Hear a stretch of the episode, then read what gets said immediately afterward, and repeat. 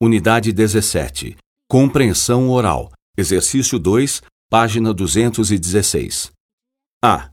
É melhor que você faça uma reclamação por escrito. B. É necessário que as lojas queiram atender bem. C.